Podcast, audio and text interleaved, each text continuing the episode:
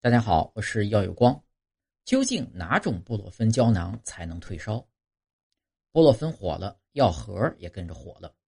这两天啊，短视频网友纯还原各种布洛芬包装盒图案的小视频，给人们带来欢笑的同时，也给大家带来一个迷惑：布洛芬包装盒上的示意图动作不同，代表的疗效也不同吗？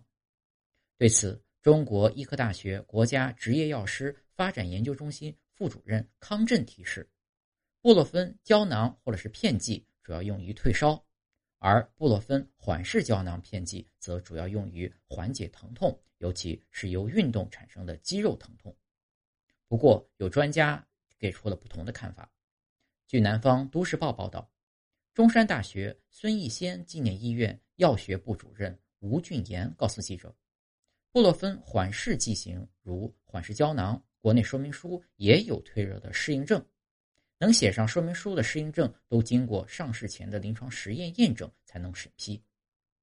缓释型，如缓释胶囊，比如芬必得，与普通剂型的区别呢，在于起效时间慢，达到最大退热效果约需要五点一个小时，但与普通片相比呢，其维持的时间也长，所以一般每天只需要服用两次。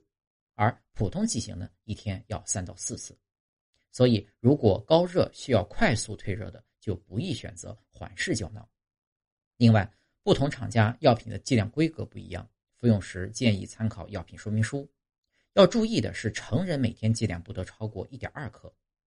此外，布洛芬包装盒上的示意图动作不同，跟药物的疗效没有关系。这些动作图案只是提示药品的解热镇痛作用，加深大众对产品的印象。